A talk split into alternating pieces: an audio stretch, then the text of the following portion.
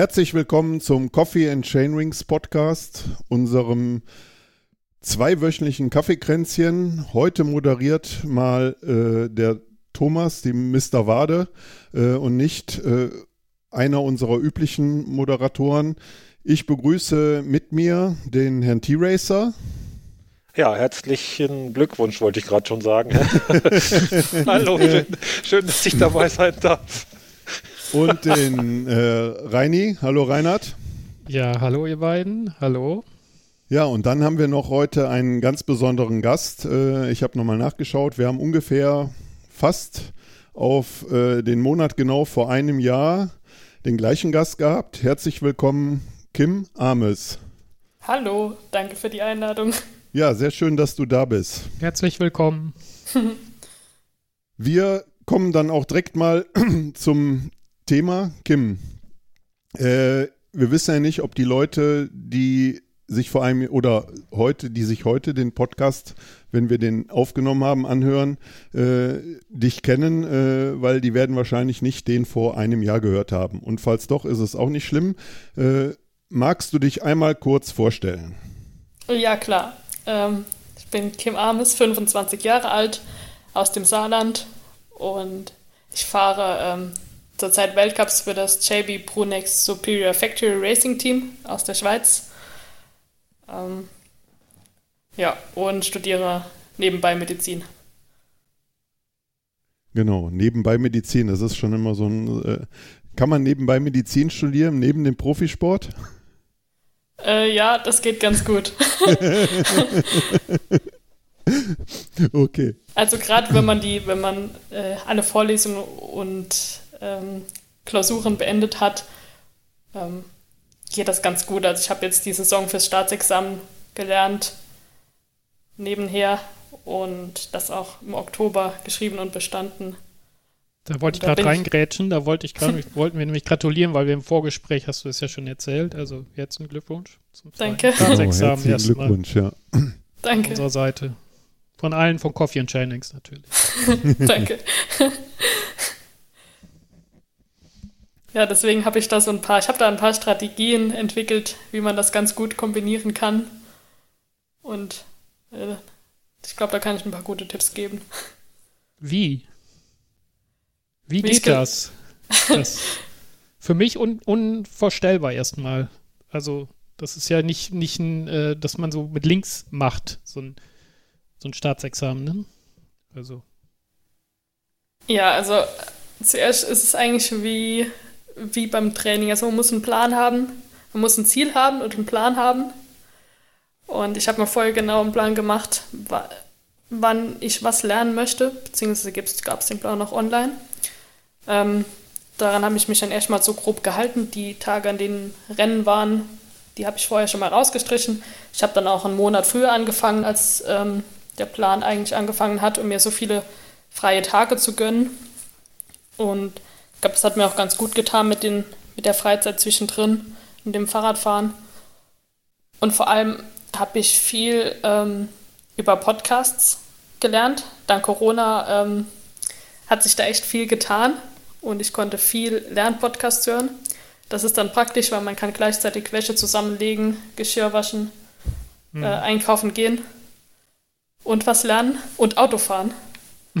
ähm, ich glaube, das habe ich sogar letztes Jahr auch schon erzählt. Ähm, ja, das funktioniert für mich ganz gut. Und dann als Regeneration nach dem Training kann ich mich gut hinsetzen und meine Zusammenfassungen schreiben und wenn zum Einschlafen ein, auch noch ein bisschen was hören. Wenn du jetzt ein hartes Intervalltraining gemacht hast, fällt es dir dann nicht schwer äh, zu lernen? Weil, also ich finde das sehr schwierig. Ja, es gibt, es gibt Tage, an denen geht es nicht. Da muss man dann auch einsehen, dass es nicht funktioniert. Aber ich kann jetzt nicht pauschal behaupten, dass immer, wenn ich Intervalle fahre, dass es dann nicht funktioniert. Okay. Weil ich glaube, wenn man das schon so in seinem Kopf hat, immer wenn ich Intervalle fahre und müde bin, kann ich nicht lernen. Dann klappt es nicht. Klappt sowieso so. nicht. Dann ist das bei mir der falsche Ansatz. Okay, gut, danke. Das könnte aber auch am Alter liegen, Reinhard. Ja, danke, danke, Thomas. Wenn wir ja, jetzt sagen, du bist, äh, wenn wir jetzt sagen, du bist Profi, Wie, was, wie hoch ist dein Trainingsumfang in der Woche? Wie viele Stunden trainierst du? Hm, also auf dem Fahrrad so 12 bis 19 Stunden. Ja. Das, das schwankt so ein bisschen. Und dann habe ich jetzt noch ungefähr zwei Stunden Krafttraining in der Woche. Also zweimal mache ich Krafttraining, jetzt richtig mit Gewichte heben. Und dann mache ich noch zweimal Athletiktraining. Also dann habe ich einen richtigen Athletiktrainer, der Oli Mühlbrett am Olympiastützpunkt. Das ist eine ziemlich super Sache und auch eine sehr wichtige Sache. Ähm, auch für die Verletzungsprävention. Und dann mache ich noch einmal Athletik allein daheim am Wochenende, weil, weil es echt wichtig ist. Wo ist ja, der Olympiastützpunkt? Wo ist dieser hm? Stützpunkt? Wo ist dieser Olympiastützpunkt? Okay. Hm. Ja. Gut. Das Thema Krafttraining finde ich super spannend, insbesondere weil du sagst, ähm, du machst auch Gewichtheben, also richtig mhm. mit Handeln, ja. Wir hatten ja. jetzt jüngst bei uns im Verein eine Diskussion, ähm, weil nicht ganz klar ist oder beziehungsweise der eine die Meinung vertritt, äh, das klassische Krafttraining mit Handeln, schwere Gewichte heben, das ist so ja, äh, Training aus den 90ern. Das hat eigentlich im heutigen Radsport nichts mehr zu suchen. Und der andere sagt, zu der Fraktion gehöre ich dann, äh, Athletiktraining, Krafttraining mit schweren Handeln, Langhantel, Grundübungen ist das Grundgerüst für einen stabilen Körper, damit du auch über Stunden auf dem Rad stabil sitzt und deine Leistung entsprechend entfalten kannst und auch eine gewisse Verletzungsprophylaxe hast. Ähm, wie sieht dein Krafttraining aus, dein schweres Krafttraining? Kannst du uns da was zu sagen? Ja, also äh, zuerst stimme ich dir auf jeden Fall zu. Die Basis sowieso ist erstmal die all allgemeine Athletik, also dass man erstmal sein eigenes Körpergewicht halten kann und äh, stabil auf einem Bein stehen kann und so solche Dinge. Und ich habe jetzt echt, weil ähm, ich jetzt auch ähm, sowieso ein bisschen wissenschaftlich arbeiten muss, viele Studien ge gelesen und viele Podcasts mit Experten dazu gehört. Ähm, und das, das sind alle eigentlich der Meinung, dass ähm, Krafttraining einfach dazugehört. Und ähm, als wichtigstes kann man eigentlich sagen, dass man vor allem äh, schwere, schwere Gewichte heben muss. Mit wenig Wiederholungen dann, ne? Wenig Wiederholung, ja. schweres Gewicht ist eigentlich, wenn man es ganz kurz zusammenfassen möchte, ähm, ist das so das A und O. Aber natürlich muss man sich da auch langsam rantasten. Also man kann jetzt nicht direkt zum ersten Mal in das Fitnessstudio laufen oder ähm, Kraftraum und das schwerste hochheben, was man findet.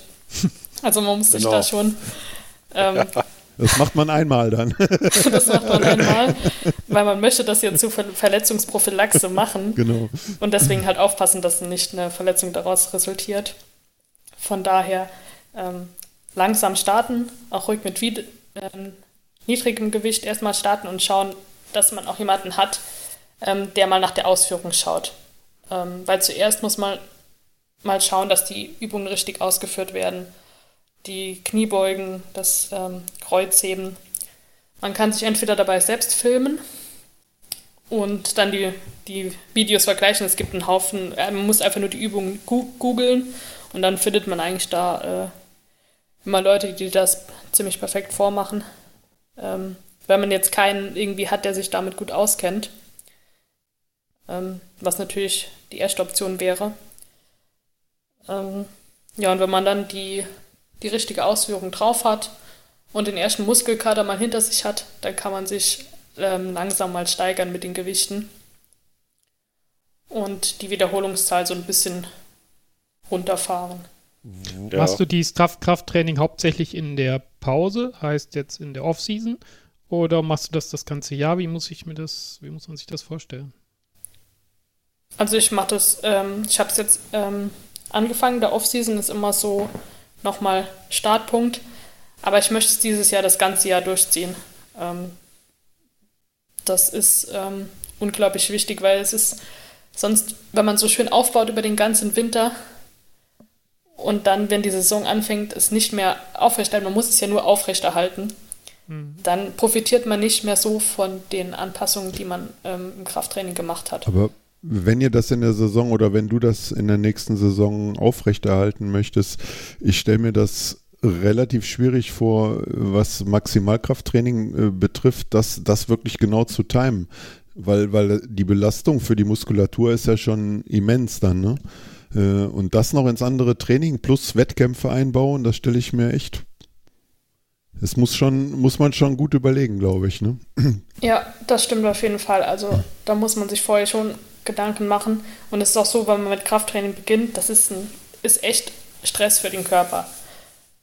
Man kann das nicht einfach zu seinem normalen Trainingsvolumen dazu addieren, sondern Dafür man muss eigentlich ne? was ersetzen. Okay. Also wenn ich eine Stunde Krafttraining mache, müsste ich schon vielleicht eine Stunde, zwei Fahrradfahren dafür abziehen. Weil das einfach eine Belastung ist, an die man sich gewöhnen muss.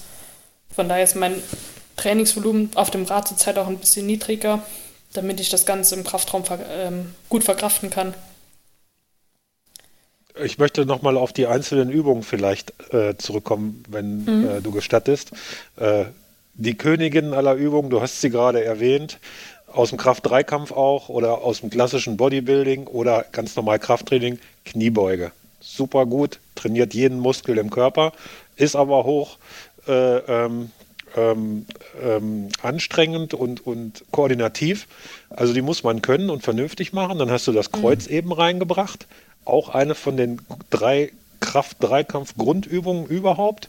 Und äh, was machst du noch? Machst du auch klassisches Bankdrücken? Das, dann hätten wir den Kraft-Dreikampf äh, komplett.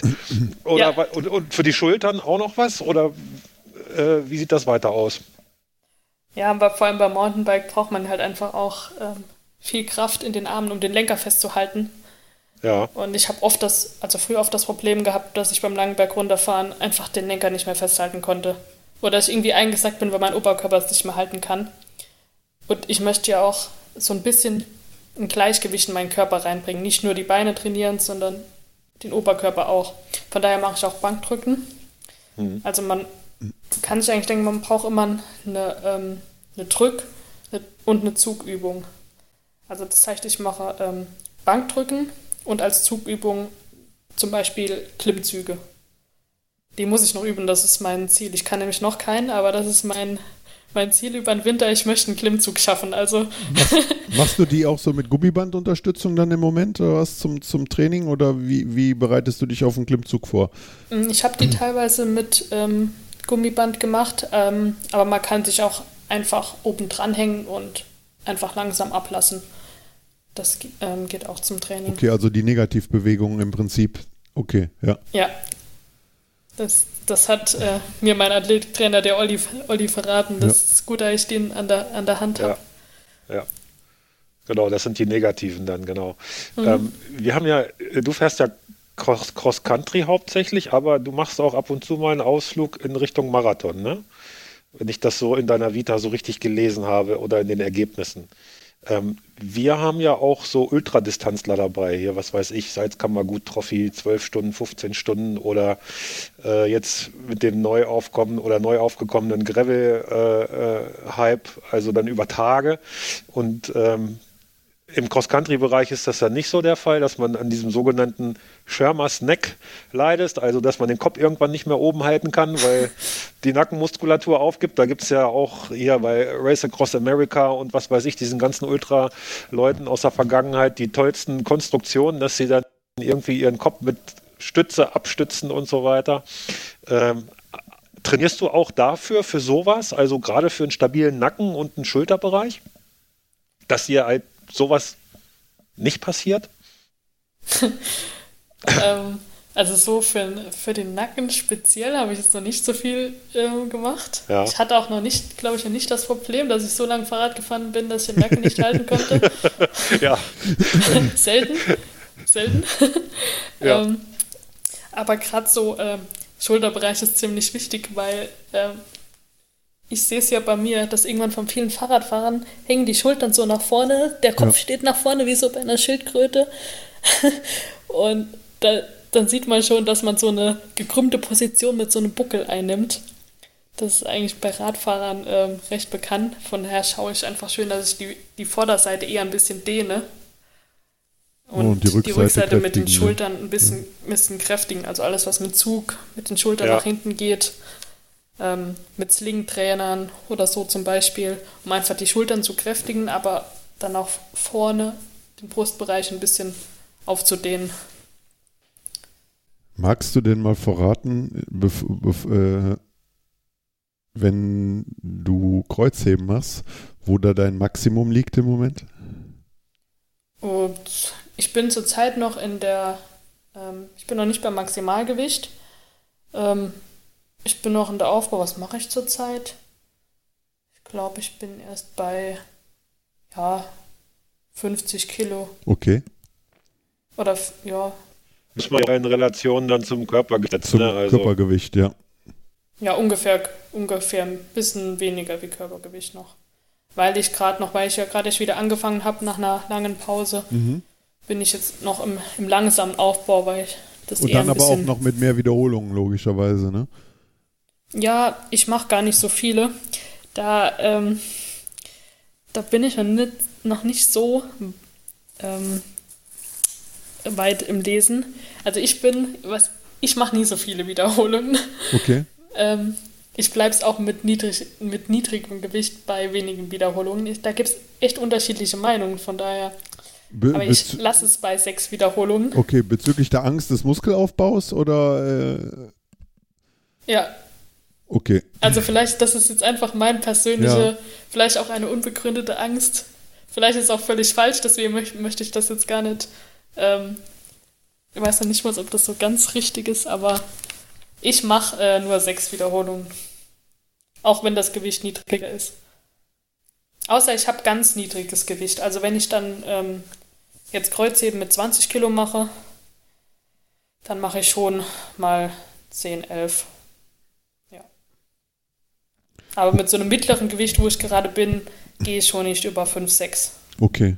Und, und habt ihr, hast du so, so, so, so ein Ziel, was, was dein Maximalgewicht ist? Äh, so meinetwegen vierfaches Körpergewicht oder zweifaches Körpergewicht. Ist da irgendwie was, habt ihr da was definiert, wo du darauf hinarbeitest oder äh, kristallisiert sich das einfach dann irgendwie raus? Nein, da haben wir jetzt gar nichts festgelegt. Okay. Mal schauen, bin mal gespannt, was ich nachher so heben kann. Ja, ich habe mal irgendwie sowas gehört, dass man äh, von äh, bei, bei ein bis zwei Wiederholungen, dass man da das vierfache Körpergewicht oder sowas anstreben kann. Oh. Ja, ich, ich, weiß nicht, also Thomas, du bist ja da irgendwie tiefer in dem Thema drin. Das habe ich mal irgendwo gelesen. Da war ich immer sehr erschrocken, dass ich, dass das für mich unvorstellbar ist. Ja, für mich auch. Äh, weiß ich nicht. Also da äh, sprichst jetzt was an, da habe ich mich noch nicht mit beschäftigt. Okay. Also ähm, wenn ich trainiere, dann trainiere ich dann tatsächlich irgendwann so weit. Dann, manchmal geht dann halt irgendwann nichts mehr. Äh, zu meinen besten Zeiten habe ich mal versucht, in den Club der 180er zu kommen. Das ist mir einmal fast gelungen, da war ich dann aber ohnmächtig. da war dann ja. danach, nach dem Ohnmächtigsein, war die äh, Saison dann auch gelaufen oder da bist du wahrscheinlich kein Rad gefahren. Wollen wir mal auf, auf, auf einen Saisonrückblick kommen? Ja, absolut. Das wollte ich nämlich auch gerade sagen. Wir haben ja, wir haben uns ja vorher so Gedanken gemacht, worüber wir sprechen und wir sind schon voll von unserem Schema abgewichen, so wie das immer sein sollte. das Thema Training sollte eigentlich irgendwann mal nachher kommen. äh, aber ja, so ist das. Aber jetzt äh, darf ich noch eine wichtige Sache ja, zum Krafttraining genau. sagen. Ja, absolut, gerne. Weil noch ein Grund, äh, warum ich äh, Krafttraining wichtig finde, ist ähm, auch für die äh, Knochenstabilität. Weil es ist ja so, dass wir als Fahrradfahrer, wir bekommen ja wenig Schläge auf unsere Knochen. Und unsere Knochen brauchen Schläge und Rückmeldungen, um, um stabil zu werden, weil die sind immer in einem ständigen Auf- und Abbau, die Knochen. Und wenn die aber keine Rückmeldung bekommen, dass sie gebraucht werden, um stabil zu sein, dann bauen die eher ab. Also es gibt auch Studien, dass Radfahrer eine ziemlich geringe Knochendichte haben. Echt? Oh, das ist also ja krass. Geringere, geringer als die Normalbevölkerung. Da wird auch zurzeit viel geforscht und ich schaue mal, ob ich da meine Doktorarbeit vielleicht in die Richtung ähm, hin entwickle. Und auf jeden Fall ist ähm, Krafttraining mit schweren Gewichten ähm, wichtig für die Knochenstabilität ähm, bei, bei Radfahrern, genauso wie jetzt ähm, Springen. Also ich mache jetzt auch viel Sprungtraining in meinem ähm, in meiner Woche. Und äh, Laufen habe ich jetzt auch integriert, einfach damit äh, meine Knochen ein bisschen was, äh, ein bisschen Impact abbekommen. Ja, das wollte ich noch. Okay, sagen. aber, aber la laufen nur in jetzt in der Vorbereitungsphase, ne? Oder auch während der Saison? Ähm, ob ich es während der Saison, ähm, es wäre natürlich am besten, ich würde es irgendwie durchziehen. Ähm, das muss ich mal in der Saison schauen, wie sich das alles machen lässt. Wobei laufen kann man ja schon ähm, eigentlich überall. Ähm, vielleicht schaffe ich es einmal die Woche eine halbe Stunde laufen zu gehen, dass ich nicht im Oktober wieder einen brutalen Muskelkater bekomme, wenn ich zum ersten Mal wieder laufen gehe. Läufst du dann Power oder ist das so als, als Ausgleich gedacht oder auch intervallmäßig oder wie, wie baust du das ein? Ähm, da ich gerade wieder angefangen habe, ähm, mhm. baue ich, äh, laufe ich eher noch langsam. Ähm, ich versuche die, Schritt, die Schrittzahl ziemlich hoch zu halten, was ziemlich schwierig ist, weil meine Beine sind echt übel langsam. Ähm, äh, von daher versuche ich einfach, ich versuche schon so schnell, so schnell wie es geht zu rennen mit einer 180er Schrittfrequenz. ähm, okay. Ja. Damit es auch ein bisschen mehr Schläge gibt. Aber dafür laufe ich ziemlich kurz. Also ich laufe maximal eine halbe Stunde und dann ähm, also heißt kurze Schritte oder wie muss ich mir das vorstellen? Wenn du 180er Schrittfrequenz, dann musst du ja. Ja, ziemlich kurze Schritte. Da musste okay, ich mich um, da musste ich mich umgewöhnen. Also ich habe echt immer ziemlich, obwohl ich ja. kurze Beine habe, habe ich riesen Schritte gemacht. Und jetzt versuche ich ein bisschen kleinere Schritte zu machen. Und dann und läufst du ein bisschen mehr. Viel auf dem Vorfuß oder auf dem Mittelfuß oder wie, wie, wie, wie, wie, wie setzt du dann den Fuß auf bei den kurzen Schritten? Läuft man wahrscheinlich eher auf dem Vorfuß irgendwie, ne? Nö, ich glaube, ich laufe ganz normal und ich glaube, okay. es, es, es guckt hoffentlich auch niemand zu, weil ich schaffe es. weil ich laufe, ich laufe mit einem, mit, mit einem Metronom in meinem Handy. Eine 100, versuche ich eine 180er Schrittfrequenz zu laufen, schaffe es aber trotzdem eine 6,5 äh, 6,5 Minuten auf einen Kilometer zu brauchen, also was eigentlich sehr langsam ist. Das heißt, meine Schritte sind ziemlich mini. Und deswegen hoffe ich immer, dass niemand niemand zuschaut, wenn ich so durch den Ort jogge. Da, müsste, da müsstest du mal ein Video von machen und das mal reinstellen. Das sieht bestimmt lustig aus. ja. Darf ich noch, hättest du oder meinst du, dass es da mehr bringt, bergig zu laufen oder flach? Oder ist das egal? Äh, ich glaube, also Berghochlaufen ist für uns Fahrradfahrer, glaube ich, einfacher. Also was okay.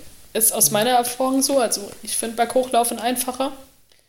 Und es ist hm. ein bisschen mehr der Bewegung vom, vom Treten, vom Fahrradfahren ähnlich.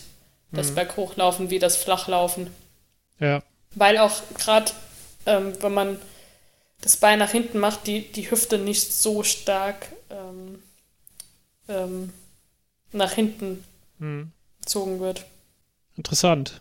Also ich finde ich schaue jetzt einfach auch, dass ich ein bisschen mehr wie nur Fahrradfahren mache. Also der ganze Ausgleich ist ziemlich wichtig, weil wenn man nur Fahrrad fährt, dann bekommt man halt eine, ein ziemliches Ungleichgewicht in seinen Körper. Und das ist eigentlich, macht einen verletzungsanfällig. Hattest du schwere Verletzungen schon? Nein. Mhm. Also, ich hatte noch toi, echt toi, noch keine, toi. obwohl ich, obwohl ich auch schon ein paar Mal gestürzt bin. Aber ich glaube, das ganze Athletiktraining, die Jahre hat sich schon bezahlt gemacht, weil ich bin, glaube ich, recht stabil. Ich hatte dieses Jahr, ich habe dieses Jahr einmal Probleme gehabt mit Rückenschmerzen und früher auch schon. Also das ist schon so ein bisschen meine Baustelle, wo ich viel arbeiten muss. Unterer Rücken oder? Ja, unterer Rücken. Und letztendlich mhm. war das Problem, dass meine Sattelstütze gerutscht ist und mein Sattel war zu tief. Und ich war so blöd und mir ist nicht aufgefallen, dass mein Sattel zu tief war. Von daher ähm, kann man das schon ab und zu mal kontrollieren, ob die Sattelhöhe noch stimmt. Und ein Bike-Fitting finde ich sowieso unglaublich wichtig.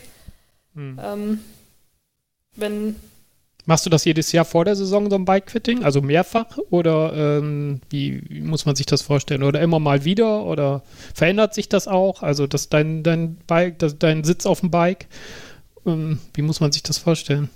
Ja, ich glaube schon, dass es sich ver verändert. Ich müsste jetzt mal wieder einen Termin eigentlich abmachen, weil eigentlich ist es wichtig, das ein bisschen öfter zu machen. Ähm, mhm. Meint es jetzt schon ein bisschen mehr wie anderthalb Jahre her. Ähm, von daher werde ich jetzt noch was machen. Weil sich auch vor allem der Körper auch verändert. Also ich musste dann auch nach dem Bikefitting vor allem den Übungen machen. Und der ähm, wurde dann auch gesagt, wo ich ähm, wo ich mehr kräftigen muss, wo meine Schwachstellen sind und warum ich so auf dem Fahrrad sitze, wie ich auf dem Fahrrad sitze. Und das war eigentlich auch ziemlich spannend. Hm. Hattest, hattest du bei dem Fitting das, das Gefühl, dass du nach dem Fitting äh, effektiver treten kannst? Also, dass, dass du mehr Leistung praktisch generieren kannst bei einer optimierten Sitzposition? Mm. So direkt das Gefühl hatte ich nicht. Dass ich jetzt denke, oh, das sind jetzt auf einmal 30 Watt mehr ja. drauf.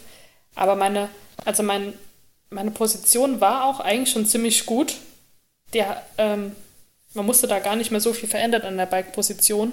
Es war zum Beispiel mehr so, dass meine Füße immer ein bisschen, dass ich so in Spitzfußstellung gefahren bin. Einfach mhm. weil meine komplette Rückseite so verkürzt war, dass es einfach meinen Fuß immer hochgezogen hat. Und das war dann auch sowas, wo ich dran arbeiten musste, ein bisschen mehr die Rückseite zu dehnen. Oder ich musste auch zum Beispiel meine Schultern kräftigen, damit ich nicht immer so reinhänge in meinem Fahrrad. Es waren eher so Dinge, mit, die um die allgemeine Körperstabilität gingen. Okay. Ja. Aber gut, das, das beinhaltet natürlich wahrscheinlich dann nicht direkt eine Leistungssteigerung, aber bei zunehmender Zeit, die man dann auf dem Rad sitzt, ist das sicherlich, äh, je besser die Position ist, dass man dann seine normale Leistung auch höher, äh, länger aufrechterhalten kann wahrscheinlich. Ne? Das macht natürlich, spielt wahrscheinlich viel damit rein. Ne? Ja, ich glaube es eher so. Ich glaube, ja. dass man eher, wenn man dann auch mal eine halbe Stunde auf dem Fahrrad sitzt und so langsam müde wird, dass man, man kann es einfach dann besser halten. Ja.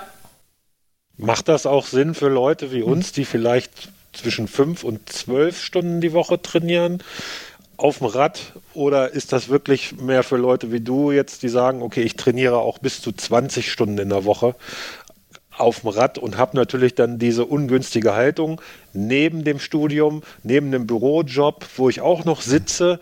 Ähm, oder kann man sagen, ja, für so Breitensportler wie uns, pff, ja, verkehrt ist es mit Sicherheit nicht, sage ich mal, mhm. aber wie, wie, ist deine Meinung dazu? Bringt uns das einen Benefit? Weil auch das ist gerade ein aktuelles Thema, was wir intern stark bearbeiten.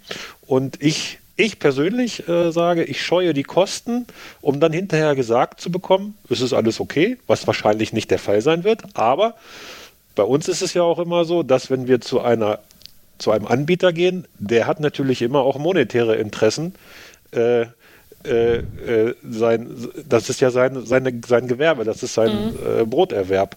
Äh, bei dir wird das ja wahrscheinlich übers Team oder so möglicherweise gehen. Das betrifft dich dann gar nicht so sehr im finanziellen Bereich, aber ähm, ich habe da immer so meine Bedenken. Ich kenne einige, die da gewesen sind und die haben dann hinterher einen neuen Vorbau oder einen anderen Sattel und haben 150 Euro investiert und ja, ob es denn tatsächlich was gebracht hat, weiß man ja eigentlich gar nicht, wenn man so ein Amateur ist wie wir. Wie, wie siehst du das? Ja, ist auf jeden Fall ein schwieriges Thema und das mit, dem, ähm, mit den Kosten kann ich verstehen, weil Bikefittings sind nicht günstig, muss man echt so sagen. Und klar, wenn, wenn man dann überlegt, dass man nur fünf Stunden auf dem Fahrrad sitzt, dann hat man auch gar nicht so die Disbalancen jetzt drin wie äh, jemand, der 30 Stunden auf dem Fahrrad sitzt. Und ich würde jetzt auch mal sagen, wenn man jetzt keine akuten Probleme hat, wie dass es Knie schmerzt oder der Rücken wehtut, dass man dann vielleicht auch einfach das ein bisschen selbst machen kann. Man kann ja schon mal schauen, im Internet gibt es ja Anleitungen, dass die Sattelhöhe stimmt und wo die Knieachse ähm, überm Vorderfuß sein muss, dass man so die, die Basics einfach selbst einstellen kann. Da braucht man jemanden, der ihm dabei hilft. Und ich, es gibt auch so ähm, Fitting-Sets, die kann man sich online bestellen. Die kosten dann vielleicht 20 Euro oder so. Das habe ich für mein auch früher mal für mein Fahrrad gemacht. Ähm, da ist auch so ein Pendel dabei und eine, eine, äh, was ist noch alles dabei? So eine Schablone für auf den Sattel. Und da kann man schon so grob ziemlich gut einstellen. Und wenn man da noch an seiner Athletik arbeitet, ein bisschen an seiner ähm, Stabilität und das denen nicht so ganz vernachlässigt, dann sollte das eigentlich für Fahrer, die fünf bis zehn Stunden fahren, denke ich, könnte reichen. Aber ein Bike-Fitting ist natürlich, also ist natürlich das Optimale. Ja, Ja. Ja, also ähm, Thomas, bevor, also, du, bevor du dir wieder einen neuen Laufradsatz kaufst, ne? oder noch ein fünftes Rad oder ein sechstes, also lieber mal ins Bikefitting investieren. also ein Basic Bike, wie gesagt, ein Basic Bikefitting, ähm, finde ich, sollte jeder machen. Gerade so, was ich eben an, mhm. als Basics gesagt habe. Ähm, weil es ist schon eine, wichtig, eine wichtige Sache, dass man da jetzt sich nicht in irgendwelche Verletzungen, komische Positionen reinarbeitet. Gar nicht mehr so viel um die Leistungssteigerung, sondern mehr um das äh, da nicht irgendein Gelenk zu viel oder zu wenig Spannung äh, abbekommt. Ja, finde ich da wenigstens ein Basic Bike Fitting schon wichtig. Ja. Ja, ich glaube auch, was, was, was du vorhin sagtest, noch was unsere typische Radfahrerhaltung betrifft, ne? Die ganze, äh, die rückseitige Beinmuskulatur ist verkürzt, der Oberkörper hängt nach vorne äh, und je länger man auf dem Rad sitzt, also nicht stundenmäßig, sondern auch über, über die Jahre hinweg, mhm. äh, äh und dann noch ein Bewegungslegastheniker ist, der keine Gymnastik macht, sich nicht dehnt oder dagegen arbeitet, ist sowas vielleicht wirklich auch mal glaube ich, vielleicht ganz gut, wenn man da mal ein paar Euro investiert, dass man dann auch gesagt kriegt, ey, du musst da dringend was dran machen, sonst ja. hilft das alles nicht. Ich glaube, das ist der, der Nebeneffekt von einem professionellen Bikefitting, ne? wenn man einen guten Fitter hat, dass der halt auf die Schwachstellen äh, des Körpers und sowas auch eingeht. Ne? Ja, genau so ist es. Also bei mir war jetzt gar nicht so viel am Fahrrad zu verändern, ja. aber es war einfach spannend, wie der sich meinen Körper angeschaut hat, wie ich auf dem Fahrrad sitze und dann gesehen hat, ja, aber schau, wenn du ähm, deine Hüftbeuger ein bisschen dehnst, dann kippt sich deine Hüfte ein bisschen besser, dann bekommst du so mehr Druck aufs Pedal und einfach so ein bisschen die Schwachstellen mhm. aus, bisschen so allgemeine Tipps gegeben hat, woran man noch arbeiten kann. Das hat, ist manchmal schon äh, auch dann Augen öffnend, wo man ein bisschen auf seine Schwachstellen aufpassen kann. Ja, das ist spannend. Das ist spannend. So, jetzt sollten wir mal äh, sonst schreitet die Zeit uns immer weiter in fort. Wir machen jetzt äh, Kim Armes zu Gast im Coffee and Chainrings Podcast, Teil 2. Äh, äh, wir können ja nachher nochmal aufs Training eingehen, aber sollt, lass uns mal über deine äh, letztjährige Saison sprechen, die Saison 2022. Äh, bei euch im Team war es, da musst du aber nochmal helfen, äh, war es 2021 auch schon äh, das Team mit den Rädern, wo ihr jetzt fahrt, mit dem Materialsponsor? Ja. Okay, gut. Dann ja. hat sich da hat sich da am Material jetzt äh, nicht viel geändert. Aber, ja, wir fahren immer noch Superior. Genau, Räder. Superior seid ihr drauf umgestiegen. Damals von Feld auf Superior mhm. gewechselt. So war das, ja. ne? Habt ihr denn neue Räder bekommen? Also ja, nochmal noch mal neu aufgelegte, äh, neuen Geometrien und und und oder? Äh, nee, die kommen erst für nächstes Jahr, die neue Geometrie. Wir haben jetzt noch ähm, dieselbe Geometrie wie letztes Jahr. Ja, bist du mit dem neuen Rad schon, äh, gab es da schon Prototypen, dass ihr damit schon mal fahren konntet oder zum Testen oder sowas? Oder?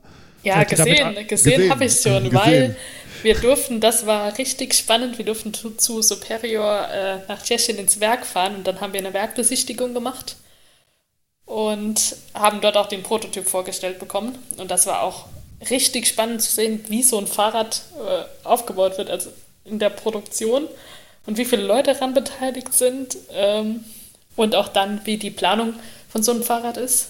Ähm, also wie, wer sich, um die Leute kennenzulernen, die sich ausgedacht haben, wie das Fahrrad nachher aussieht, wie es funktioniert.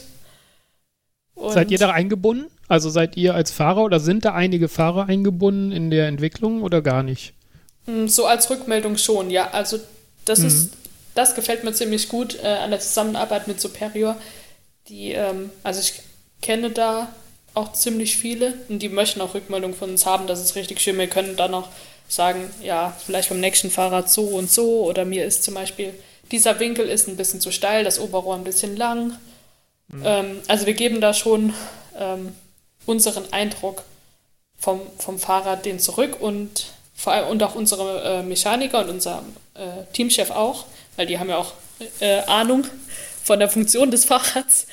Ähm, und wir haben das Fahrrad sozusagen ja dann getestet und sind das viel gefahren und dank der Rückmeldung auch von unserer Mechanikerin letztes Jahr und unserem Teamchef, ähm, wurde jetzt der neue Prototyp so konstruiert mit unseren Rückmeldungen. Und mhm. das finde ich halt, das finde ich echt ziemlich schön. Ja, wie war es denn dann letzte Saison? Mit dem alten Bike zwar, aber das spielt ja auch keine Rolle. Ähm, ist ja immer noch ein hochmodernes Bike und äh, sieht auch sehr schick aus. Aber wie war mhm. deine Saison? Wie bist du zufrieden? Wie bist du nicht zufrieden? Was ist gut gelaufen? Was hat dir gar nicht gefallen?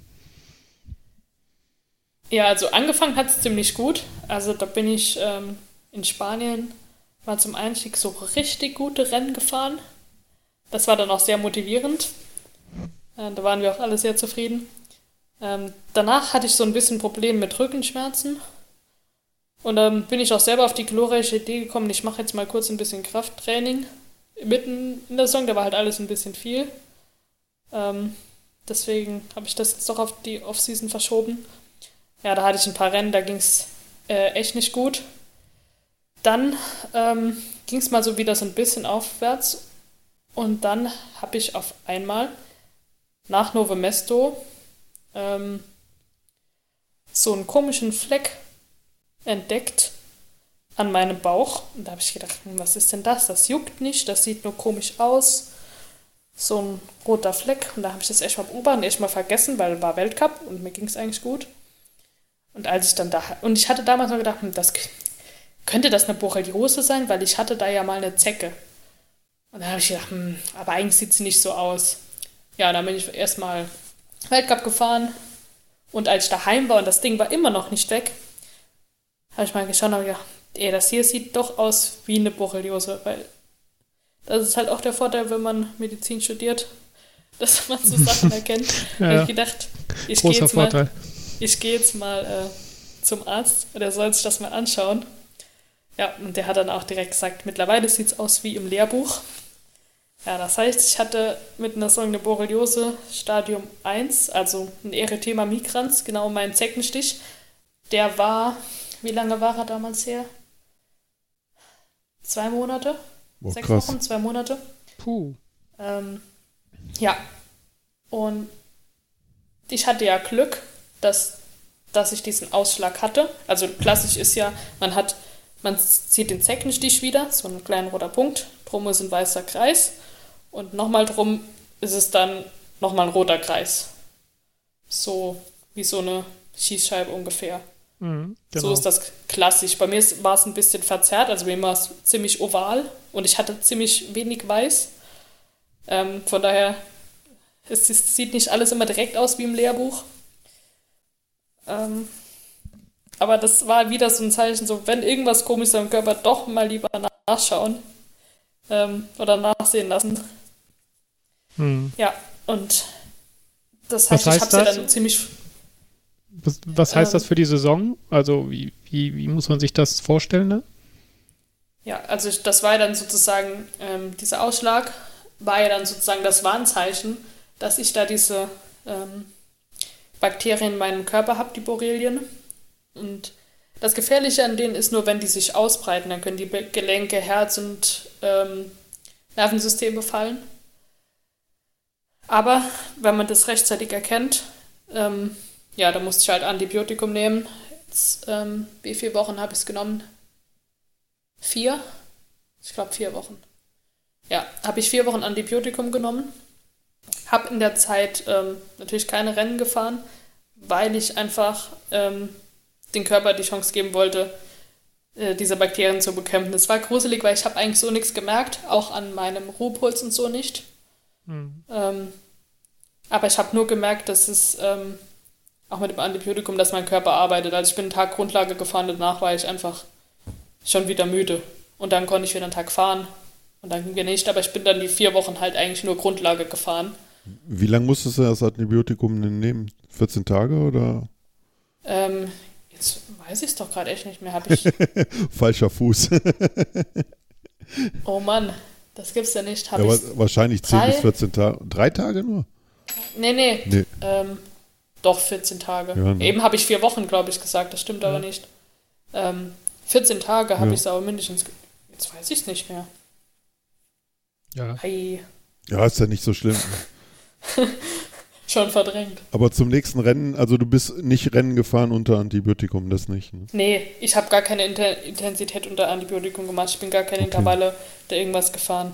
Das war ja zur Hauptsaison-Rennzeit, ne? Also zur Hauptsaison. Ja, wenn das praktisch. nach, ich habe mal geguckt, wenn das nach Novemesto war, ne? Mhm. Äh, dann bist du praktisch, du hast am 13.05. war Novemesto und am 10.06. bist du in äh, Leogang gefahren. Ja, das war mein erstes Rennen wieder. Das genau. war ungefähr mein. Ein Monat erste... dazwischen, ne? Ja, ungefähr. Ja, das kommt hin. Ich glaube, ja. ich habe ähm, ein paar Tage vor Leogang, eine Woche ungefähr, ähm, das Antibiotikum abgesetzt. Okay, ja. Ja. Und bin dann Leogang sozusagen meine äh, erste richtige Intensität wieder gefahren. Von daher war das Rennen auch dann eher nicht so toll. Mir kommt das Rennen auch nicht so entgegen. Diese Ellen, nur einmal diese ellenlangen steilen Anstiege hoch mag ich nicht so. Ähm, von daher war das Rennen noch eher Mist. Ähm, aber dafür, dass ich nicht so viel gefahren bin, war es ganz in Ordnung. Aber das Antibiotikum habe ich gut verkraftet. Also ich hatte da gar keine so Nebenwirkungen. Es ist halt immer ärgerlich, wenn man sowas nehmen muss, weil es natürlich auch Darmflora und so kaputt macht. Aber ist halt so, man muss es vorsichtig einsetzen, aber manchmal kommt man einfach nicht drum rum. Also ich bin auch kein Verfechter von überall schnell Antibiotikum einsetzen, weil das ist nicht gut. Ähm, aber manchmal gibt es halt einfach Dinge, ähm, da muss es halt einfach sein. Nach ja. Leongang ging es dann besser aufwärts? Oder dann ging es aufwärts, ja. Dann mhm. ähm, bin ich deutsche Meisterschaften gefahren. Die waren ziemlich gut. Fünfte ähm, bist du geworden, ne? Ja. Da bin ich Fünfte geworden. Jawohl. Da war ich auch so einfach mit meiner Leistung zufrieden. Mhm. Also mit dem, was ich getreten bin, mit was für ein Rennen ich gefahren bin, war ich einfach so mit mir und meiner Leistung zufrieden. Ja, das war schon. Wo war, wo waren die deutschen Meisterschaften? Bad Salzdetford. Ah ja, stimmt, ja. genau. Mhm.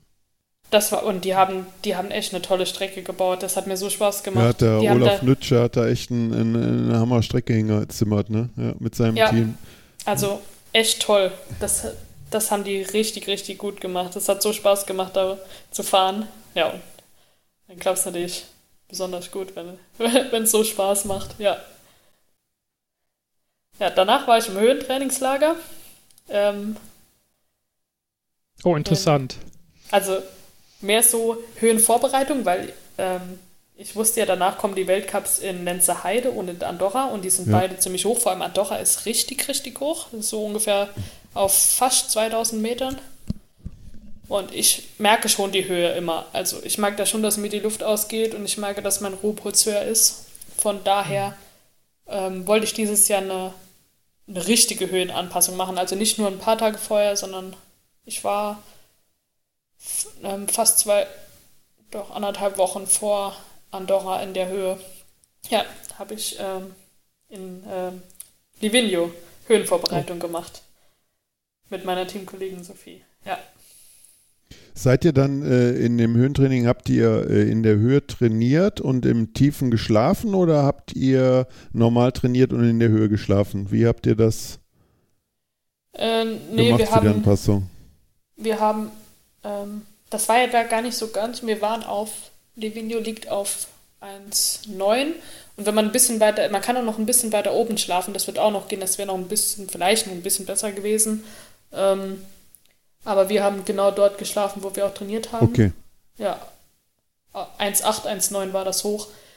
Musste man natürlich aufpassen im Training. Ähm, sind wir halt erstens auch nur Grundlage gefahren, weil das ist für den Körper schon anstrengend genug, so mit weniger Sauerstoff zu trainieren. Ja.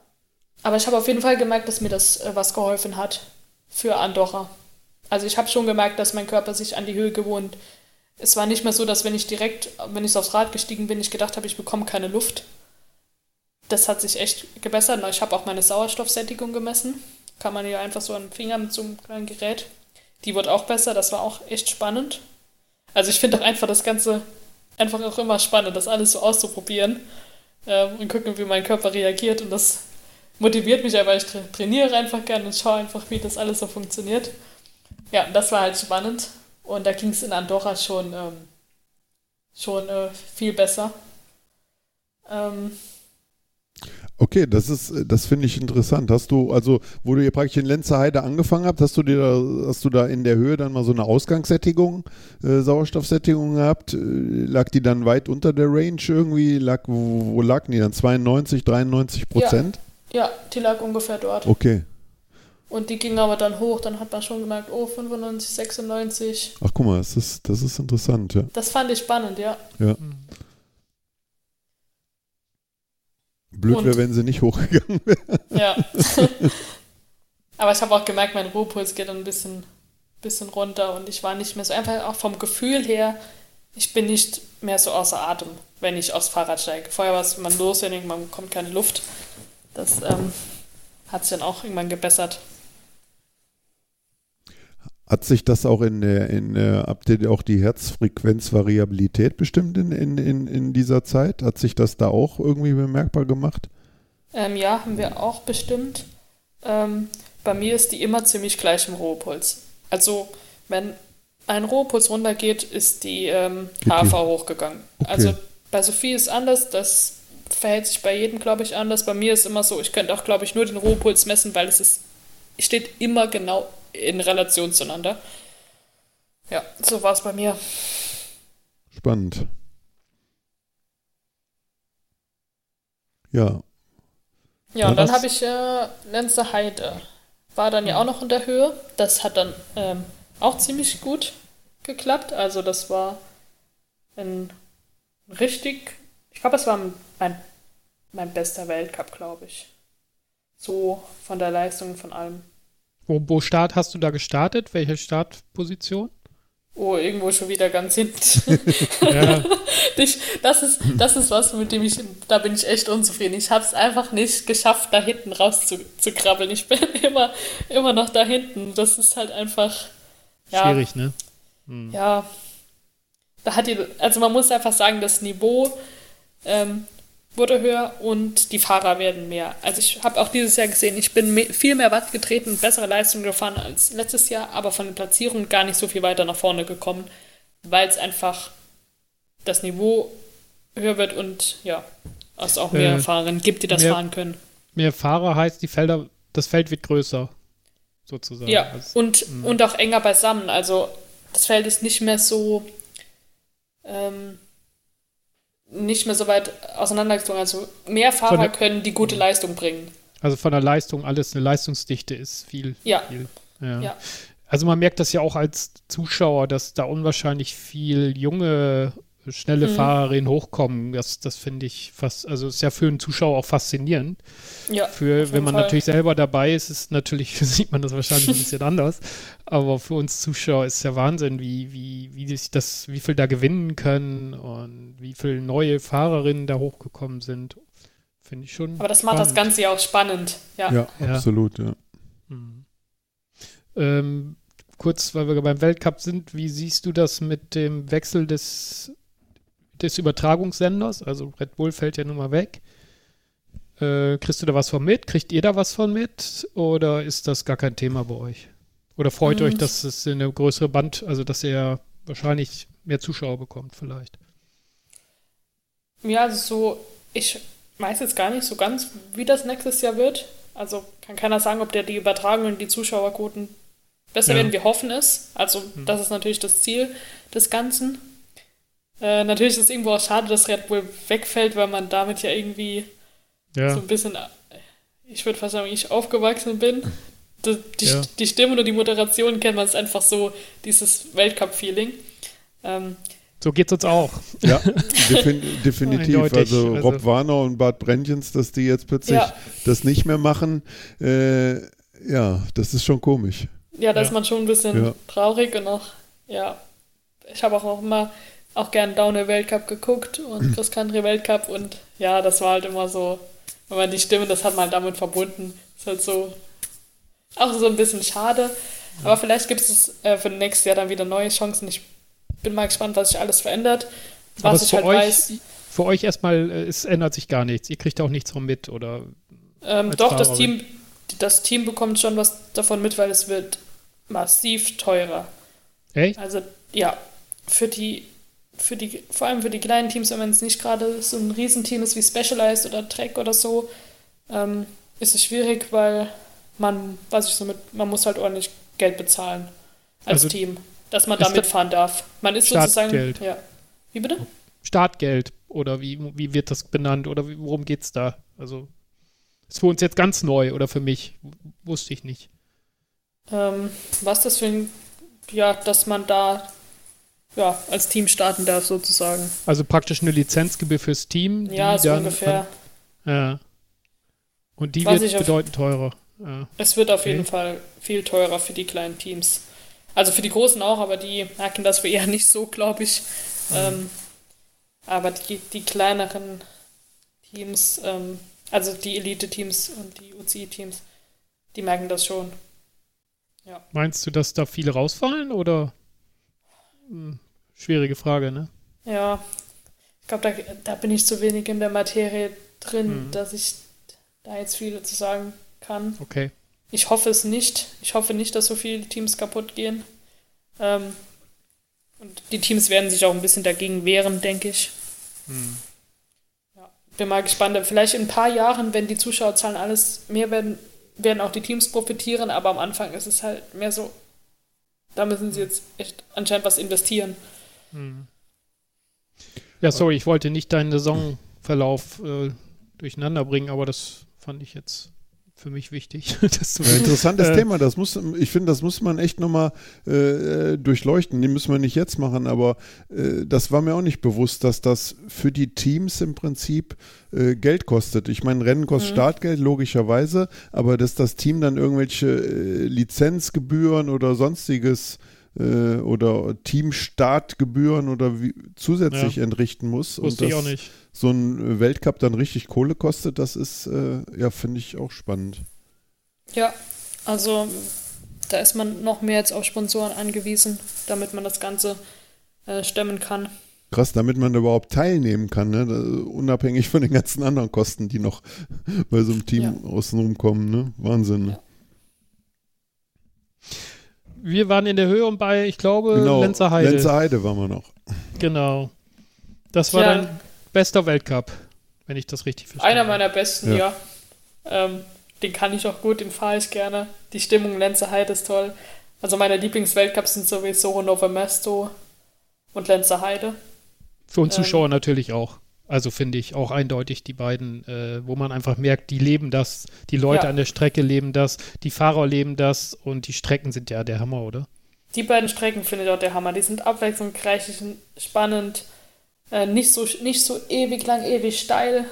Mhm. Ähm, weil die Sohle ist auch für den Zuschauern mega. Also da, wenn man da als Fahrer beim Weltcup fährt, sowohl in Val di Sole als auch äh, Lenzer Heide oder Nove Mesto, das ist der Wahnsinn. Das ist mhm. so laut. Also, Schön, das, ne? das ist, also das ist mit das Schönste beim Weltcup. Sowas erlebt man sonst nirgends. Mit den Motorsägen und einfach laut. Das ist sowas von krass. Ich weiß, dass ich in Val di Sole beim Weltcup an dem richtig, an, oben am Höchstpunkt, wo es so richtig steil ist, ich musste ganz nach links fahren, weil rechts standen die Zuschauer. Das war mir so laut, dass ich mir fast das Ohr zu, zu musste. Bin ich nach links gefahren, weil der mit seiner Kettensäge, das war so laut. ja, aber das ist, das ist der Hammer. Also, deswegen fahre ich schon gern Weltcup, weil das ist, ähm, das ist unbeschreiblich, ja. Das ist genial ja, es ist, also es bringt, das hat Red Bull bisher ja auch immer super rübergebracht. Ja. Das ist mhm. echt ein Erlebnis für alle, ist auch für Fahrer. Schon schön, ja. Glaube ich, dieses Wort. Ich glaube, das ist auch so Gänsehaut-Feeling manchmal. Ne? Ja, schon. Ja. Gerade wenn man, und wenn man dann am Start steht oder so. also, das ist, das ist schon Gänsehaut. Ja, da geht der Puls schon hoch. Durft, durftest du bei den Weltcups in dieser Saison, durftest du irgendwo XCC mitfahren? Nee. Nee, das äh, sind ja nur Top 40 genau. und dafür bin ich noch viel zu weit hinten. Wie siehst du da, würdest du, also Chancen, wäre das was für dich oder gar nicht? Nee, gar nicht. also, ich habe, ich bin ja auf die glorreiche Idee gekommen, ich fahre noch ähm, Shorttrack Deutsche Meisterschaften In in Neustadt. Ja. Ähm, wann war das? War das Am genau das war, 2.10. Am 2.10. 2.10. war es, genau. Genau, Bei das war, scheiß Wetter. Ja. das war, das war direkt nachdem ich Epic Israel gefahren bin, das Ja. Etappenrennen und vor meinem Staatsexamen bin ich auf die Idee gekommen, ich fahre jetzt mal noch Shorttrack DM. Aber mich volle Kanone abgeschossen in den ersten zwei Runden. Und dann war halt einfach der Ofen aus. Mir hat alles wehgetan. Die Beine, die Arme. Ich, ich hatte gar keine Kraft mehr. Ich saß auf diesem Fahrrad, konnte kaum den Lenker festhalten, den Kopf hochhalten, weil ich habe ich hatte so viel Laktat in meinem Körper. Das ist, also sowas hatte ich noch selten gehabt. Ich habe, Das war aber auch eine Strecke, oder? oh ja, Diese Schanze da hoch war das, das ging doch, glaube ich, ne? Diese Sprungschanze da hoch, oder was Ja. war das? die Sprungschanze hoch. Und es war eigentlich so schön von der Atmosphäre mit dem, mit dem, es war ja im Dunkeln und mit den Scheinwerfern und auch die Zuschauer, es war ja richtig was los. Also es war echt eine tolle Veranstaltung. Und die ersten zwei Runden hat es auch total Spaß gemacht. Aber ich habe es einfach ja, voll übertrieben.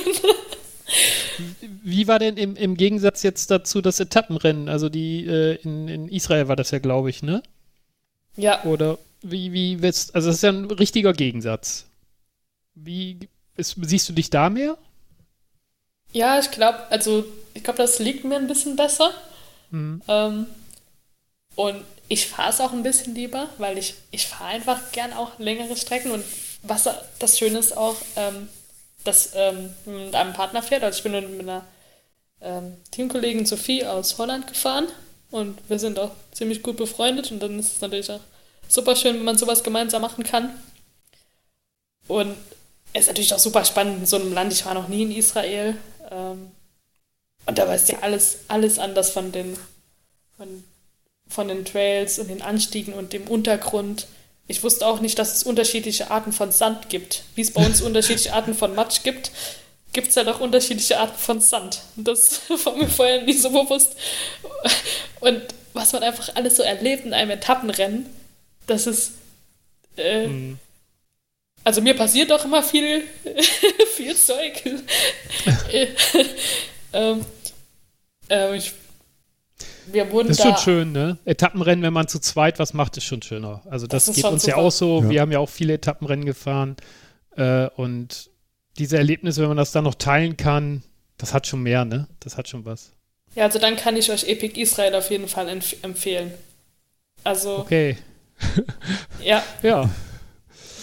Ich war auch echt ähm, begeistert von den Leuten dort. Das war, die waren alle so freundlich und so, man hat sich so willkommen gefühlt. Und sie haben, Anders als Ja. in Deutschland. ja, so wirklich, man, wenn man, wenn man dort war, auch die Veranstaltung super organisiert. Wie viele Etappen waren das? Vier, ne? Vier. Ja, Ja. okay. Ähm, also wir hatten ja, wir haben ja ähm, einen israelischen Sponsor sogar von Joe Snowflats. Die machen ähm, Kettenöl und Oh, okay. ähm, was natürlich beim Epic Israel viel gebraucht wird. Da wird sogar, wenn man zwischendrin auf den Verpflegungsstationen sein Wasser äh, oder sein ISO auffüllt, bekommt man Kettenöl. sogar Kettenöl. Die Kette bekommt man geölt zwischendrin. weil ja, das, ist weil das so viel. Sand ist? Weil das so viel Sand da ist? Oder äh, Äh, ja, hm. Die richtig tief? Weil- oder wie, wie, wie, wie muss ja, teilweise mussten wir schon schieben durch den Sand. Okay. Ja, es waren Mhm. jetzt wenige Stellen, wo wir, wo wir hoch mal laufen mussten, kurz vorm Ziel. Das war einmal fies. Da hat Sophie auch gesagt, wer denkt sich sowas aus? das, ähm, da mussten wir ein bisschen durch den Sand laufen. Da waren wir kurz mal nicht ganz so froh. Ähm, Mhm. Also, die haben sich schon viele äh, lustige Dinge ausgesucht, was man da, wo man da durchfährt, damit man nicht über Straßen fahren muss. Äh, man, es wird auf jeden Fall nicht langweilig unterwegs, aber auch schöne Trails. Ähm, Was, Ja. was für eine Länge hatten die Etappen? Ähm, die erste war nur ein Prolog, das ging nur flach am Okay. Meer entlang. Ich glaube 30 Kilometer. Ähm, das war eigentlich ganz cool, weil wir haben uns einfach immer abgewechselt, alle, ich glaube, zwei Minuten. Haben gesagt, wir treten 230 Watt oder so. Jeder immer und dann haben wir abwechselnd. Und so sind wir dann geballert. Das hat auch Spaß gemacht. Und dann war es noch, dann die nächste war 110 Kilometer. Ähm, Bei Höhenmeter? nicht so viele Höhenmetern. Ja, okay. Auswendig weiß ich jetzt gar nicht mehr. Ähm, war nicht so viele Höhenmeter. Hm. Und die nächsten waren dann noch so 70 und nochmal 50. Ja. Aber man konnte halt schön zusammenarbeiten, weil es war halt auch einige Flachpassagen, wo man schön Windschatten fahren konnte und sich gegenseitig helfen. Das war eigentlich ganz cool. Deswegen stelle ich mir vor, dass man da echt auch super als Mixteam fahren kann. Okay. Das ist noch ein Ziel von dir anscheinend? Mm. Ziel würde ich jetzt nicht sagen. Wenn es kommt, Aber dann kommt's. Ja, ich hätte Lust, Etappenrennen zu fahren und Hm. Also Epic Israel kann man machen. Das ist echt, war echt ein Erlebnis und auch mal, mal spannend äh, in so einem Land. Auch dann, was es dort zu essen gibt und so und wie die Leute Mhm. sind und wie es dort aussieht. Und ich hoffe, dass ich das nächstes Jahr wieder fahren kann. Nächstes Jahr hast du, du hast gerade gesagt, Etappenrennen vielleicht noch mehr. Stellst du da noch, hast du da schon Ideen oder noch gar nicht? Mm, ein bisschen so grob. Äh, eine Story habe ich noch zum, zu- zum Ja, ähm, gerne. Epic Israel, was man so, was man so erlebt. Ich bin, ähm, mich hat ein, Bananen, ein Bananenbaum vom Fahrrad geholt. und dann halt mit Vollgas durch die Bananenplantagen und hab, hab nur auf, aufs ähm, Hinterrad von meinem ähm, vom Vordermann geschaut. Der ist, ist ausgewichen. Und ich habe so spät gesehen, erst kommt so ein Blatt und dann halt so ein dicker Bananenbüschel voll vom Fahrrad gehauen. Ja.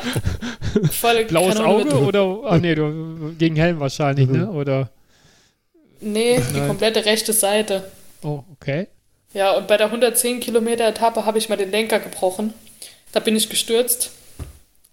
Ähm, voll auf die Steine. Das macht kein Lenker mit. Ja, und da musste ich die noch 70 Kilometer mit einem. Da ist mein Griff abgebrochen. Und da musste Ja. ich Ach du 70 Scheiße. Kilometer mit einem Dreiviertel Lenker fertig fahren. Aber der Bremsgriff war noch dran, oder? Oder war, ist der mit abgebrochen? Ne, Brem Bremsgriff Bremse war war noch noch dran. dran. Ja, So. Rechts oder links? Also rück, hin? rechts. Okay. Ja. Spannend. Aber es hat auch funktioniert. Ja, also, Meine Hand hat zwar nachher ziemlich weh, aber es hat äh, funktioniert. Aber in dem Moment ist es nicht schön. Ähm, auch das mit dem Bananenbaum war nicht schön, es hat nämlich brutal Das weh. glaube ich, ja. Aber so im Nachhinein ähm, gehören die Geschichten dazu, ne? einfach Erlebnisse, die man nicht vergisst. Und Ja. ähm, darum ist die Banane krumm. Also, also hättet ihr gewonnen wahrscheinlich, wenn, wenn nicht der Bananenbaum gewesen wäre und der Lenker. Ähm, ja, so was schwierig zu sagen, aber ich glaube Ja. schon, ja, weil unsere ähm, Konkurrentinnen hatten einmal einen richtigen Platten, aber ähm, haben da ziemlich viel Zeit verloren.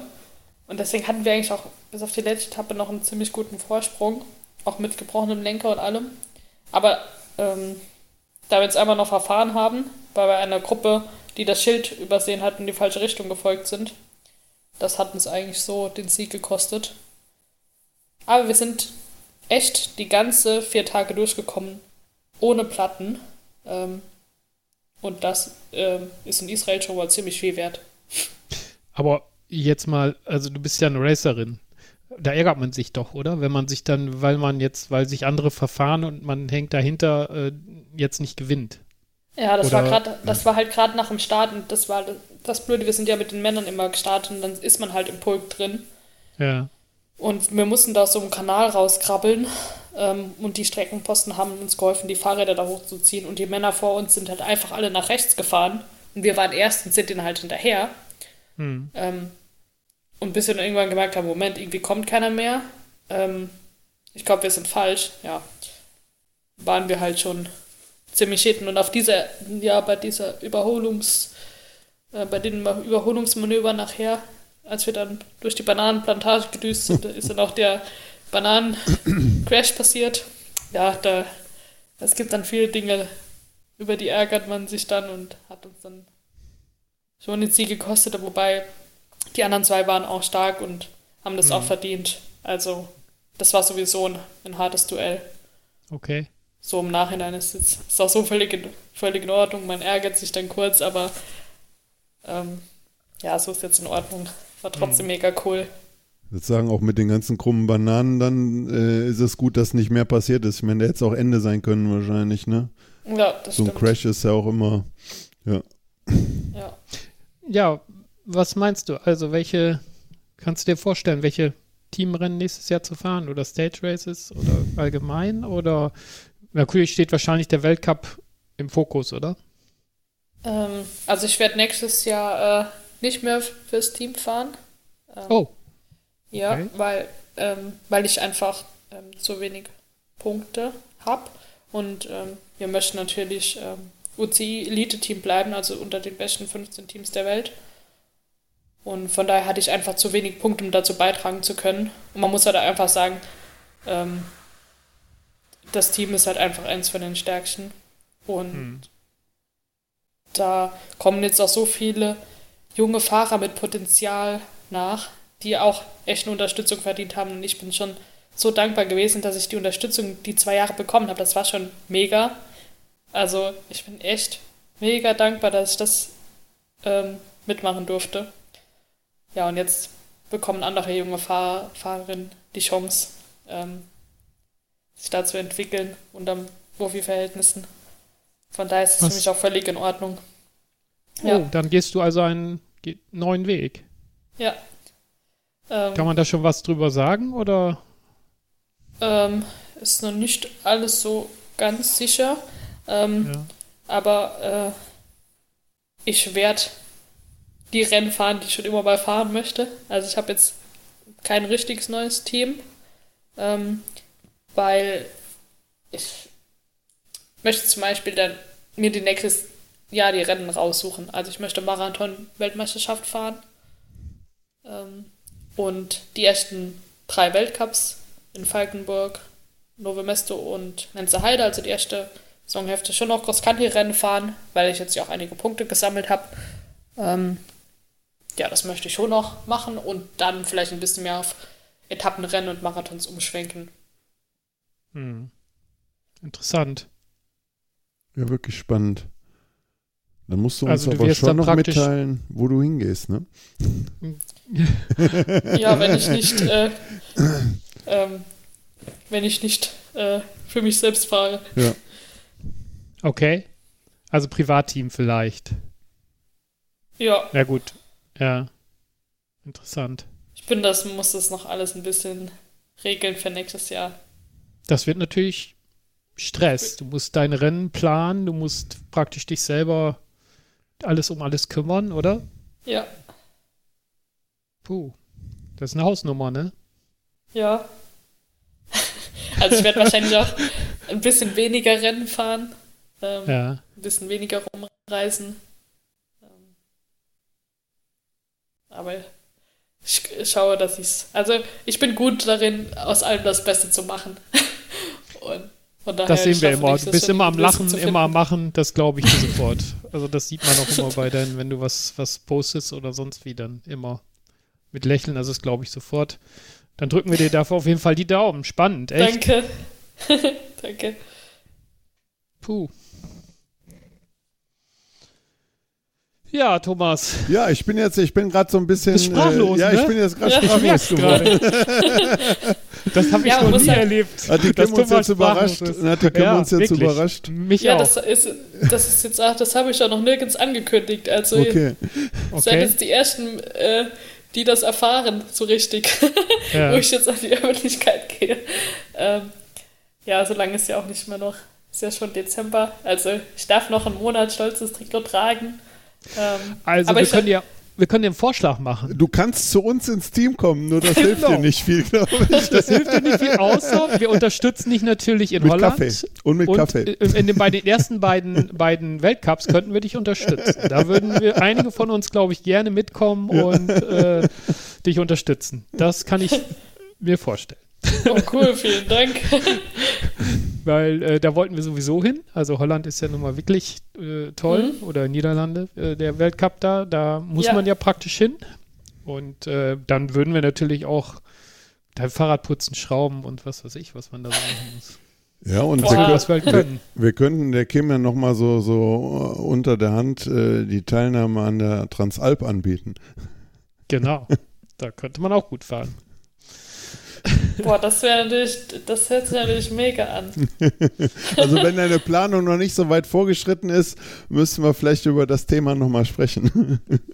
Genau. Ja, mega Außerhalb cool. des Podcasts. Ja. Wir schauen mal. Ja, Puh. bei Etappenrennen will ich ja nächstes Jahr schon fahren, das macht mir schon Spaß.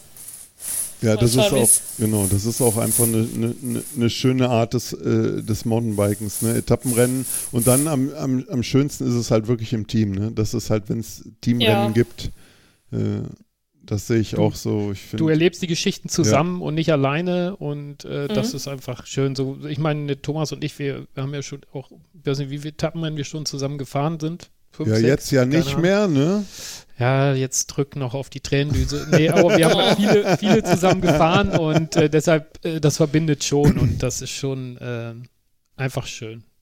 Transalp so ist auch sagen. ein Zweierteam, oder? Transalp Ja. ist, genau, genau. Und Ja. Transalp hat sich ja so ein bisschen, das war ja früher wirklich ein reines Zweierrennen äh, oder das erste generell, was als, als Etappenrennen zu zweit äh, durchgeführt worden ist. Und ja, in den letzten Jahren ist das natürlich auch, ich gehe einfach bedingt durch äh, die Starterzahlen, damit die die hochkriegen, sind die dann auch auf äh, Einzelstarter umgeswitcht.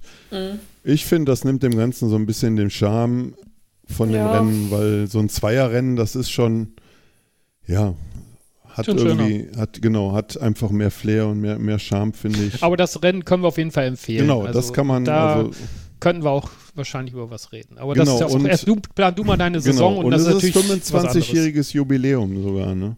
Genau. Und es ist sogar äh, wieder im UCI-Kalender Genau. nächstes Jahr, habe ich Ja. gesehen. Ja. Ja. Ja, war ich Seit- überrascht, habe ich gedacht, oh, cool. Was sehe ich denn da? Ja. Ja. Das ich kommt auch toll. noch hinzu. Also das für, da gehen wir auch von aus, dass da halt wieder einige Profis an den Start sind, äh, was die letzten zwei Jahre natürlich oder letzten drei Jahre war ja eigentlich gar kein Profi mehr am Start. Ne? Ja, ich konnte früher konnte ich es nie fahren, weil ich da immer Klausuren schreiben musste an der Uni. Ja. Also da hat mich die Uni dann doch ein bisschen beeinträchtigt. Man kann nicht alles haben. Also deswegen konnte ich nie Transalp fahren.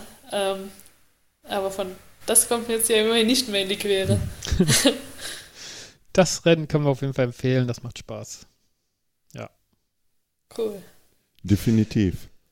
Guck mal, wir haben jetzt auch schon äh, Ja, wieder die 70 Minuten voll gemacht, aber ich finde, äh, wir haben noch ein paar offene Themen, aber ich denke, wir Genau. machen jetzt für heute erstmal Schluss. Genau, wir haben noch ein paar offene Themen und äh, da würden wir dich gerne nochmal zu einladen, gerade auch nochmal, was das Thema Training betrifft und äh, deine eventuelle äh, Doktorarbeit, die du in deinem Studienbereich äh, Mhm. Medizin schreiben wirst. Ernährung finden wir auch noch wichtig, da wirst du bestimmt Oh auch ja. viel zu sagen Genau. können. Ja, Und das Ja. würden wir gern nochmal dann in einem Podcast äh, nochmal machen, wenn, wenn du möchtest. Wenn du Lust hast, genau. Ne? Und Zeit natürlich hast, musst Zeit haben, dann würden wir es gerne machen, weil das sind Themen, die interessieren echt alle, gerade Ernährung auch. Und da bist du ja wirklich prädestiniert für, wenn ich Ja. deine, deine Vita so äh, mir anschaue, da kannst du so viel zu sagen. Und ja also das da so habe ich Leute. auch viel, selbst viel Erfahrung gemacht. Und ähm, ich habe so viel gelernt und ich habe so viel Fehler gemacht ähm, in Ja. meiner Ka Karriere. Ähm, und da kann ich, äh, das würde ich auch einfach gern weitergeben. Äh, von daher können wir da gerne noch, ein, noch eine Folge dazu machen. Ernährung Jawohl. und generell ein bisschen Ja. Gesundheit im Radsport. Genau. Ähm, Frauengesundheit, das Thema Frauengesundheit, was, was wir Anfang angesprochen haben, das fände ich, glaube ich, auch echt ein, äh, ein mega Thema, was du uns äh, im Vorgespräch auch gesagt hast. Äh, äh, das, äh, genau, das zyklusgesteuerte Training plus und äh, Östrogenhaushalt und, und, und. Mega interessant. Jetzt, also nicht nur für Frauen interessant, ich finde auch für, für Männer interessant. mhm. Um ich glaube, ich glaube du solltest vielleicht mit, dein, mit deiner Teamgeschichte oder wie es da Ja. weiter, wenn du das ein bisschen geklärt hast, das interessiert ja auch viele Hörer von uns und dass wir uns dann vielleicht nochmal treffen und einen zweiten Podcast machen. Wenn das Ja, kann man gerne so machen. super. Sehr schön. Vielleicht dann Okay. nach Weihnachten oder im neuen Jahr. Genau so neues Jahr, das finde ich, ich glaube, Genau. das ist ganz gut. Cool. Ja, können wir gerne machen. Du bist jetzt erstmal sowieso im Trainingslager verschollen, meines Wissens noch, ne? Ja, jetzt war ich noch nach Girona. Ja, sehr schön. Erzähl äh, noch. Erzähl, noch. Ja. Oh, Mann. Schöne, schöne Ecke. Da bist du warst Genau. auch schon ein paar Mal, ne? Ja, da kenne ich schon ganz, ganz gut aus. Ich glaube, ich war insgesamt schon neun Wochen oder so dort. Ja, Ach Gott. Guck mal. Das kann Jetzt ich. müssen wir, Ja. jetzt Jetzt müssen wir auf. Schluss machen. Wir Also. Kim, war nett mit dir. Ja, genau. Wir reden jetzt nicht mehr über Girona, sonst kriegen wir alle Pipi in den Augen. Genau. Äh, Also, vielen Dank, Kim, dass du Schöner. dabei warst. Hat Spaß gemacht. ja, danke Genau. auch. Wir hören uns äh, hören. demnächst nochmal. Alles klar, danke. Ja, ne? machen wir. Tschüss Danke. nach draußen. Ciao, ciao. Und frohe Weihnachten. Tschüss. Tschüss. Oh ja, frohe Weihnachten. Ja. Guten Ciao. Rutsch, genau. Frohe Weihnachten, guten Rutsch.